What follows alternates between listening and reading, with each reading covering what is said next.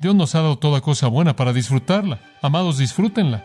Pero cuando estén en una lucha espiritual y estén consumidos con las cosas de Dios, está bien abstenerse de esas cosas para continuar su concentración en aquello que es espiritual y divino.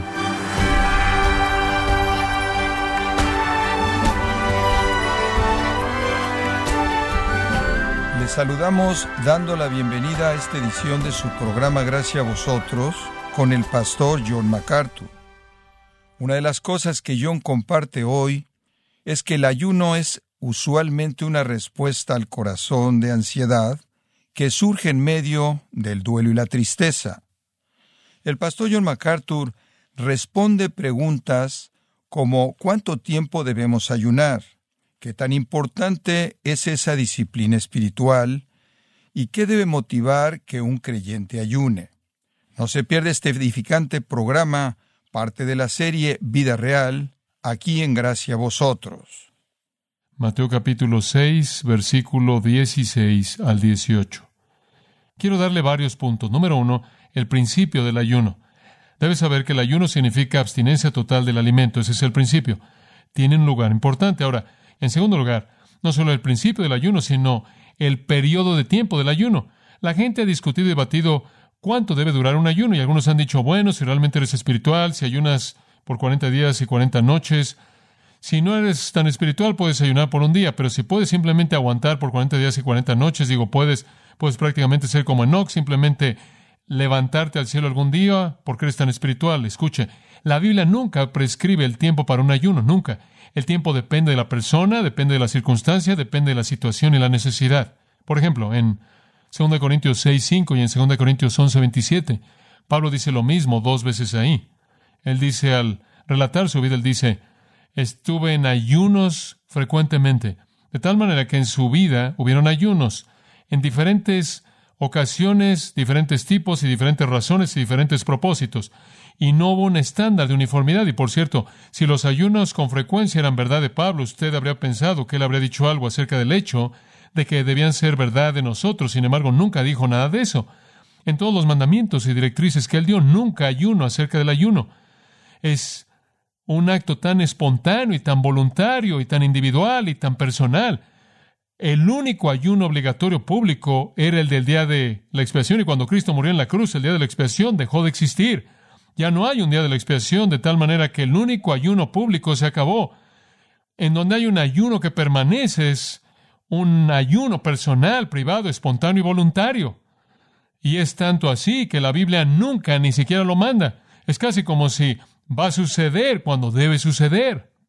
Y eso es porque ahora escuche, el ayuno es un corolario de algo más. Algunas veces en la Biblia, por ejemplo, y esto es lo más común, un ayuno era desde el amanecer hasta el atardecer. Usted no comía desde que el sol salía hasta que se ponía. Eso es un ayuno. Hubieron en muchos casos en el Antiguo Testamento ayunos de siete días, como en 1 Samuel 31. Daniel capítulo 10 habla de un ayuno de tres semanas. Y después vimos en Lucas 18:12, en donde el fariseo ayunaba dos veces por semana. Entonces, los tiempos y la duración de los tiempos son variados dependiendo de la situación en cada elemento dado. Muy bien, el principio, el periodo. En tercer lugar, y creo que esto es importante, la prioridad del ayuno. La prioridad del ayuno, ¿realmente es importante? Bueno, observe nuestro texto en el versículo 16. Jesús dice, cuando ayunéis. Después en el versículo 17, cuando ayunéis. Ahora me parece, a partir de estas dos cosas, que Jesús asumió que esto sucedería. Él no dice, dejen de ayunar. Él no dice, ayunen. Él simplemente dice, cuando ayunen. Así como cuando usted ora o da. Es asumido como una parte de la vida de una persona que representa el reino o quien es parte del reino. Ahora, la Escritura habla de muchas personas que ayunaron. Permítame tan solo darle unas cuantas. Moisés, Sansón, Samuel, Ana, Saúl, Jonatán, David, Elías, Josafat, Esdras, Nemías, Esther, Daniel, Juan el Bautista, Ana, los profetas y los maestros en Antioquía, el apóstol Pablo y, y el más significativo, nuestro propio Señor Jesús ayunó por 40 días y 40 noches, Mateo capítulo 4 nos dice. Ahora, esa es una lista de personas muy importantes, una lista sustantiva, una lista sustancial de personas espirituales que ayunaron. Los Wesleys y los Whitfields y los Calvinos y los Luteros han ayunado. Y hasta la actualidad, el pueblo de Dios ayuna. Y creo que nuestro Señor asumió esto. Aunque el ayuno público en el día de la expiación se acabó, creo que el Señor sabía que los tiempos de ayuno en las vidas individuales no se habían acabado y que inclusive aún después de su muerte y resurrección y ascensión la gente ayunaría. Y creo que él apunta a eso en Mateo 9, versículos 14 y 15. Los discípulos de Juan el Bautista vinieron a Jesús y dijeron, ¿por qué nosotros, los discípulos de Juan el Bautista, que somos personas justas, y los fariseos, que eran personas injustas, ayunamos con frecuencia, pero tus discípulos no ayunan? Digo, ayunamos todo el tiempo, pero tus discípulos no ayunan. Me encanta esta respuesta. Jesús les dijo, ¿pueden los hijos de la boda llorar mientras que el novio está con ellos? ¿Entendió eso? Jesús dijo, este no es el tiempo para ayunar, porque no podemos llorar. Ahora escúchame. ¿A qué entonces está conectado el ayuno? Al llorar. Ahora, hay una pista a lo que estamos llegando. El ayuno siempre es un corolario de alguna ansiedad espiritual profunda. Ese es el punto. Y Jesús está diciendo, no estamos ayunando porque no hay razón para ayunar. En otras palabras, el ayuno entonces, fuera de algún lloro como una fuente que lo induce, no tiene sentido. Es como dije, un corolario de algo más, no un fin en sí mismo. La gente que dice, oh, ayuné tuve esta sensibilidad espiritual, ayuné y me levé a alturas tan espirituales. No, no, no. El ayuno es una respuesta no es inducir para llegar a algo. Y entonces él dice, no ayunamos porque no hay nada por qué ayunar, pero observe esto, los días vendrán cuando el novio les será quitado. Y entonces ayunarán. Ahora, amados, estamos viviendo, ¿no es cierto?, en el periodo cuando el novio nos ha sido quitado. Las bodas del Cordero ocurrirán cuando seamos unidos con Cristo. Pero hasta ese momento, dice nuestro Señor, habrá ayuno. ¿Por qué? porque habrá lucha espiritual y habrá ansiedad y en mi ausencia no será como es en mi presencia. Entonces yo creo en Mateo 9, Jesús simplemente está diciendo van a haber momentos de ayuno. Y a lo largo de la historia de la iglesia han habido esos momentos cuando el ayuno fue la respuesta correcta. ¿Qué estoy diciendo? Hay una prioridad en el ayuno. Tiene una prioridad, tiene un lugar prioritario en esta época, pertenece a esta era no pertenecía a los discípulos cuando Jesús estuvo presente, pertenece a este tiempo y a este lugar y para nosotros en esta hora. Pero debemos llegar al cuarto punto. Y este es, simplemente le vamos a dar un par de puntos bajo este y vamos a detenernos. La provocación para el ayuno. Hemos visto el principio, el periodo, la prioridad y ahora la provocación. Si el ayuno tiene un lugar, entonces, ¿qué es lo que nos causa ayunar? Si es un corolario y si es una respuesta, entonces, ¿qué es lo que produce esa respuesta? Bueno, he apuntado unas ocho o más áreas y simplemente vamos a cubrir quizás dos o tres esta mañana. Muy bien. Número uno. Permítame decir esto. El ayuno es un resultado de lamento. Lamento o tristeza. ¿Sabe una cosa? Algunas personas piensan que el ayuno en cierta manera es un boleto a la bendición en sí misma. Martin Lloyd Jones dice, hay algunas personas que ayunan porque esperan resultados directos inmediatos de esto. En otras palabras, tienen una especie de perspectiva mecánica del ayuno. Tienen lo que algunas veces yo he llamado, por falta de una mejor ilustración, la moneda. Usted mete la moneda ahí en la ranura y usted jala el cajón y usted tiene sus resultados. Esa es su manera de ver el ayuno. Si usted quiere ciertos beneficios, dicen ayuna. Si ayunas, consigue resultados. Pero el ayuno ya tiene razón no es una técnica espiritual, no es meter una moneda en una ranura, no va a producir espiritualidad más de lo que el alimento produce carnalidad. Digo, nosotros inclusive comemos en la mesa del Señor y la fiesta del amor era un acto de adoración espiritual, el alimento no es carnal, no, el alimento no es espiritual, ese no es el punto. No hay mérito en un ayuno a menos de que ese ayuno sea provocado por razones del corazón. Número uno, lamentaciones. Tristeza es una causa para ayunar. Permítame darle algunas ilustraciones. Cuando la plaga azotó, el pueblo de Dios en Joel 1.14 dice que hubo un ayuno. En Nehemías capítulo 1, versículo 4, cuando Nehemías oyó la palabra de que los muros de Jerusalén estaban derribados, su corazón estaba quebrantado. Y sucedió cuando oí estas palabras, él dice, me senté y oré. Y me lamenté por días y ayuné y lloré ante el Dios de los cielos. David, cuando sus enemigos se enfermaron, ayunó en el Salmo 35, 13. Y David, cuando Abner murió, ayunó en 2 Samuel 3:35, y cuando todo el pueblo vino a David para comer carne, mientras que todavía era día, David juró diciendo, así me haga Dios y más, si pruebo cómo, de otra manera, hasta que el sol se ponga. Él dice, Abner está muerto y Dios me mate si no puedo ayunar un día en tristeza y lamento por esa vida que se desperdició. Me parece sorprendente que algunas de estas personas estaban ayunando por lamento, por calamidad personal, y algunos estaban ayunando por el lamento, por la calamidad de alguien más, no solo un amigo, sino inclusive un enemigo.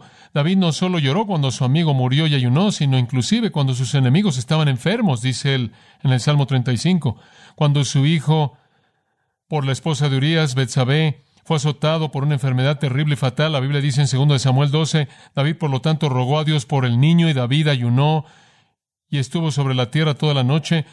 Usted lo puede ver ahí, puede identificarse con eso. Yo sí, como padre, si un hijo mío fuera azotado con una enfermedad fatal y la vida de ese pequeño estuviera al filo de la muerte y no supiera de momento a momento si mi hijo iba a volver a respirar, le puedo decir en este momento, estará postrado ante Dios a favor del niño que yo amo y estaría mal si alguien me aconsejara que comiera algo, porque no querría nada de comer.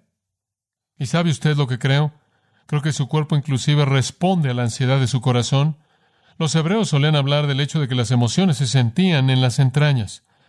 Esa es la razón por la que la Biblia le dice usted acerca de las entrañas de compasión o las entrañas de misericordia. El corazón era la mente para el hebreo, porque el hebreo siempre veía algo físico. Y entonces cuando dice, ¿cuál es su pensamiento en su corazón? Usted sabe que el hebreo veía el corazón como el elemento de pensamiento cognitivo. Pero cuando usted sentía, estaba en las entrañas. ¿Por qué? Porque las ansiedades en la mente siempre afectan el estómago, ¿no es cierto? Y usted va a ese padre que está quebrantado en su corazón y espíritu y llorando, llorando por un niño cuya vida está al borde de la muerte y a ellos ni siquiera les interesa comer. Su corazón está derramándose a Dios en oración. Y con tanta frecuencia en un momento así, vamos con alguien y le decimos, oh, ven conmigo, tenemos que comer, tenemos que comer. No tienen que comer. No tienen que comer, no los force a hacer eso, no los force a hacer eso. Cuando tienen una preocupación entre sí mismos y Dios y están elevando a Dios en oración por la tristeza que está ahí, deben tener ese derecho sin interrupción por la comida. Necesitan no comer, porque están llevando esa ansiedad como David. El pueblo de Dios ayunó en la muerte de Saúl. El pueblo de Dios ayunó en la muerte de Jonatán. Entonces algunas veces el lamento era muy personal. Algunas veces se lamentaban por alguien más, un amigo, algunas veces por un enemigo, algunas veces por un grupo entero de personas que fueron matados. Y en medio de un lamento así, estaban tan abrumados que hubo una pérdida de apetito y el cuerpo reacciona a las ansiedades de la mente y el alimento es lo que está más lejos del deseo del corazón. Esa es la razón por la que digo que el ayuno no es algo que usted simplemente se ofrece a hacer y usted entra y sale y piensa que usted es espiritual por hacerlo. El ayuno es casi una respuesta muy natural al corazón y al alma de la ansiedad que viene en medio de un tiempo de tristeza. ¿Quieres saber algo? Nos identificamos con eso en un sentido. Nos identificamos con eso cuando pensamos en nuestra propia vida o nuestra propia familia. Es muy difícil para nosotros llorar así cuando alguien más está en problemas. Es, es muy difícil para nosotros, pero usted tiene que entender que en esa sociedad las cosas estaban muy cercanas y la gente conocía a la gente y era un mundo muy pequeño y todo afectaba a todo y las cosas eran mucho más simples. Debido a que el mundo en el que vivimos se ha abierto tanto, ni siquiera nos podemos preocupar por una tragedia. Somos bombardeados con una y después otra y otra y conocemos tanto de tantas personas que están enfermas y conocemos de tantas tragedias y para proteger nuestras emociones, de hacer que nos volvamos una ola de emociones, eventualmente nos endurecemos, es un mecanismo de defensa, pero es una buena ilustración de lo lejos que estamos de la mente de Cristo, ¿no es cierto? Jesucristo, quien entendió todo sufrimiento que había por sufrir, que podía recoger todos los sufrimientos de todo ser humano que jamás vivió en su corazón omnisciente, ese mismo Jesús, quien si alguien debería haber estado duro al sufrimiento, él debía haber sido, se puede sentar en la ciudad de Jerusalén y pueden correr las lágrimas en sus mejillas, puede estar al lado de la tumba de Lázaro y llorar por una persona que murió. Pero no conocemos eso en nuestro mundo ya. Somos demasiado insensibles, demasiado duros. Mi abuelo estaba caminando por las calles en una ocasión y él estaba caminando ahí, vio un hombre que estaba apoyado sobre un poste de luz y el hombre estaba llorando y sollozando. Mi abuelo, quien es un hombre compasivo, se acercó a él pensando que estaba en una gran aflicción y le dijo, Señor, eh, simplemente no quiero interrumpir, pero me di cuenta de que estaba triste llorando y me pregunto si hay algo que pueda hacer para ayudarlo. Él dije, no, realmente no. Él dijo, bueno, ¿qué es lo que ha hecho que usted esté tan triste? Él dijo, ¿tiene un problema? Él dijo, no, dijo el Señor, no. ¿Ha oído que el Titanic se hundió? Mi abuelo, quien había oído, dijo, sí, oí eso. ¿Tiene algún amigo o miembros de familia o alguien que usted ama? ¿Estaba ahí? Él dijo, no, Señor. Él dijo, pero todas esas personas están muertas, Señor. ¿Lo ve? ¿Cuándo fue la última vez que usted ha tenido esa reacción? Digo, nosotros en nuestra sociedad podemos ver las noticias de manera fría y de manera calculada. Un DC-10 se voltea y se cae al suelo y acaba con las vidas de más de 200 personas y ni siquiera podemos acabar de ver eso antes de que cambiamos el canal con personas que están gritando en un barco y estómagos de niños inflados muriéndose de hambre en la India. Digo, somos atacados con todo esto de tal manera que nos hemos vuelto insensibles para protegernos de despedazarnos emocionalmente. Y entonces nos dice que estamos muy lejos de Cristo. No dudo que si su hijo estuviera enfermo usted ayunaría. ¿Ayuna usted cuando su amigo está enfermo? ¿Ayuna usted cuando su enemigo está enfermo? ¿Ayuna usted cuando una tragedia viene porque entristece tanto su corazón ver a personas que van al infierno sin Cristo? ¿Cuál es su reacción? La gente dice, bueno, tú sabes, simplemente no ayuno mucho porque no tengo ese tipo de tragedias en mi vida. Pero esa realmente no es una excusa. Ayunaríamos más si fuéramos sensibles a cosas que deberían preocuparnos. Y entonces el ayuno vino como un resultado del lamento, y el cuerpo en un sentido reacciona a la ansiedad del corazón y a la tristeza al quitar el deseo por el alimento en su totalidad. En segundo lugar, le voy a dar únicamente dos más. Protección. La protección es otra cosa que causó el ayuno en la Biblia. Y con eso quiero decir esto. Hubieron ocasiones cuando la gente estuvieron en un peligro tan severo que su temor les forzó a ayunar. No podían comer, estaban demasiado asustados. Estaban tan temerosos que no podían comer y sabían que su única protección y liberación era Dios y entonces ayunaban y literalmente clamaban a Dios bajo peligro severo y una prueba severa sabiendo que su única liberación vendría de Él. Estaban totalmente llenos de temor y no había lugar para comer. Me acuerdo de Esther, esa querida judía que había alcanzado lugar de favor con el rey Asuero y después descubrió que Amán había tramado un plan para matar a todos los judíos y entonces ella dijo, de hecho, dile a mi pueblo que voy a ir a él y voy a jugarme la vida y si perezco, que perezca, pero voy a ir a favor de mi pueblo. Y el pueblo tuvo miedo y la Biblia dice que ayunaron. Temor. Saber que solo hay un recurso en la protección de Dios. En Esdras hay una indicación hermosa de un ayuno. Esdras está a punto de guiar al pueblo para que salga de la cautividad babilónica y conforme él se acerca al viaje, él tiene un enfoque muy interesante. Esto es algo interesante. 8.21 de Esdras, él dice, proclamé un ayuno ahí, en el río de Ahaba, y por cierto, ese es parte del río Éufrates. Estaban saliendo de Babilonia y nos detuvimos y ayunamos. ¿Por qué? Para que nos afligiéramos. Eso es lo que el ayuno hace, es negación, aflicción personal ante Dios. ¿Por qué? Para buscar de Él un camino correcto para nosotros. No sabíamos ¿Cuál era el camino correcto para ir de Babilonia a Jerusalén? Estábamos llegando a una masa de personas y no sabíamos cuál era el camino correcto y por nuestros pequeños, para que nuestros hijos pudieran cruzar ese desierto, para que nuestros hijos estuvieran seguros y por todo nuestro sustento. ¿Por qué? Porque habían ladrones y nómadas y enemigos y aquellos que odiaban Israel. Y entonces tenían miedo, tenían miedo por encontrar el camino correcto y tenían miedo de cruzar el desierto con sus niños pequeños y con todo el sustento que tenían. Y después Esdras dice, y creo que esto es interesante, él dice, y tuve vergüenza de pedirle al rey un grupo de soldados y jinetes para ayudarnos contra el enemigo en nuestro camino. No quería pedir eso del rey. ¿Por qué? Me encanta eso.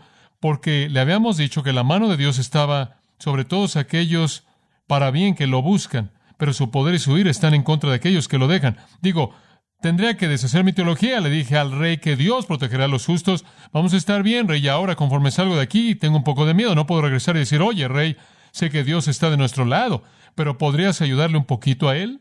porque eso sería un descrédito para quien es Dios y entonces no puedo depender del rey, aunque él en cierta manera muestra empatía, voy a depender de Dios y en temor, él dice en el 23, ayunamos y le rogamos a nuestro Dios por esto. ¿Lo ve?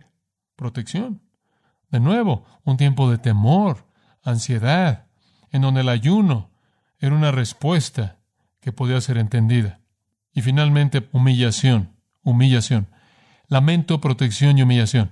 Esto es muy común, de hecho, en el día de la expresión, según Levítico 23, la razón por la que debían ayunar era porque debían ayunar al confesar su pecado. Debían ayunar al confesar su pecado. Humillación y confesión. ¿Sabe una cosa? Creo que en todas nuestras vidas han habido ocasiones como esta, cuando hemos pecado contra el Señor y hemos estado tan afligidos profundamente por nuestro pecado, hemos estado tan abrumados por nuestro pecado, hemos sido tan molestos por lo que es hecho en nuestros corazones que no podemos comer, que no podemos pensar en el alimento, sino que derramamos nuestros corazones a Dios. Pienso en David. David pecó de una manera tan grande, un pecado tan terrible. Y después, cuando él no había confesado su pecado, sino que todavía lo contuvo, dice que los líquidos de su vida se secaron. Él estaba en dolor de pies a cabeza, él estaba enfermo, no podía comer, no podía dormir, no podía existir. Y después dice, cuando confesé mi pecado, fue como si ese diluvio saliera de mí y estaba completo de nuevo. Han habido esos momentos en nuestras vidas cuando nuestros corazones estaban abrumados de nuestra pecaminosidad y hemos hecho algo que contamina a Dios y hemos venido delante de Dios y estamos rogando por esa limpieza, aunque ya es provista para nosotros. Debe haber esa limpieza que ocurre cuando nos vaciamos de esa cosa mala. Han habido muchas veces cuando el pueblo de Dios confesó pecado y el ayuno fue parte de eso porque no se detuvieron a comer. El alimento fue lo más lejano que estaba de su mente por lo que tenían hambre era el unirse, el recuperar una comunión con Dios. David dijo, humillé mi alma con ayuno. El pueblo de Nínive se arrepintió de su pecado ante la predicación de Jonás y ayunaron mientras que confesaron. Daniel oró a Dios y él confesó los pecados de su pueblo y ayunó. Escuche, es sorprendente. Daniel de hecho se identificó a tal grado con los pecados de otros que él ayunó. Una compasión sorprendente. Saulo de Tarso fue herido en el camino a Damasco, se cayó al polvo se levantó de ese lugar y la Biblia dice que al confesar su pecado y volverse al Señor, él ayunó por tres días, Hechos 9.9. Samuel fue al pueblo en 1 Samuel capítulo 7 y dice, se han desviado a Baal, confiesen su pecado de lotría y ayunaron.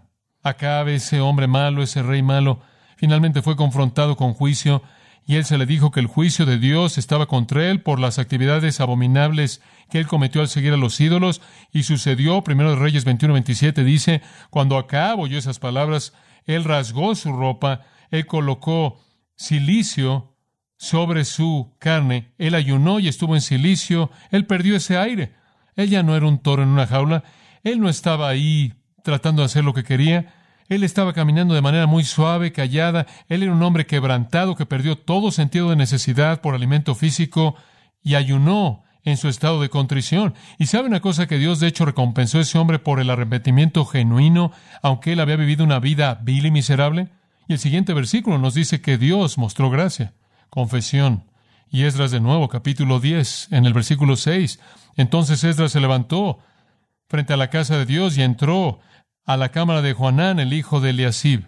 Y cuando él entró ahí, él no comió pan ni bebió agua porque él lloró debido a la transgresión de aquellos que habían sido llevados. La transgresión es una causa para ayunar. La aflicción de nuevo es tan profunda, la ansiedad tan profunda en el espíritu humano, que el ayuno no es forzado, fluye de una necesidad por concentrarse en una relación correcta con Dios. Lo físico se desvanece. Entiendo eso en cierta manera en mi vida. Espero que usted también. Hay días cuando estoy molesto por algo que el alimento pierde todo su significado para mí, cuando escojo no hacerlo.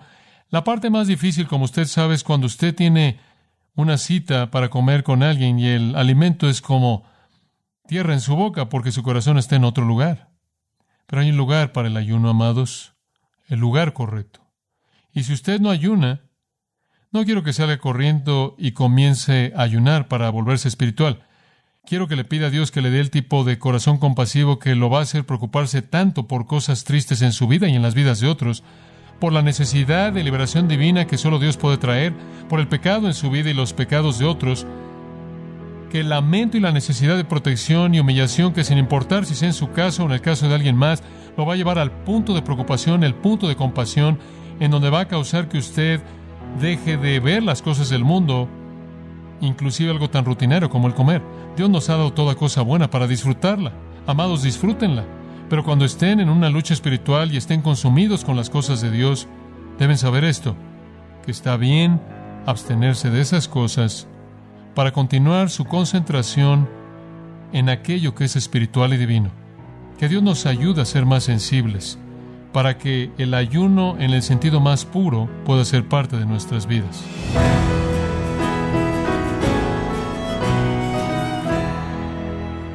John MacArthur analizó el porqué y el cómo del ayuno y el tipo de ayuno que honra a Dios y es de beneficio para usted en la serie Vida Real, aquí en Gracia a Vosotros.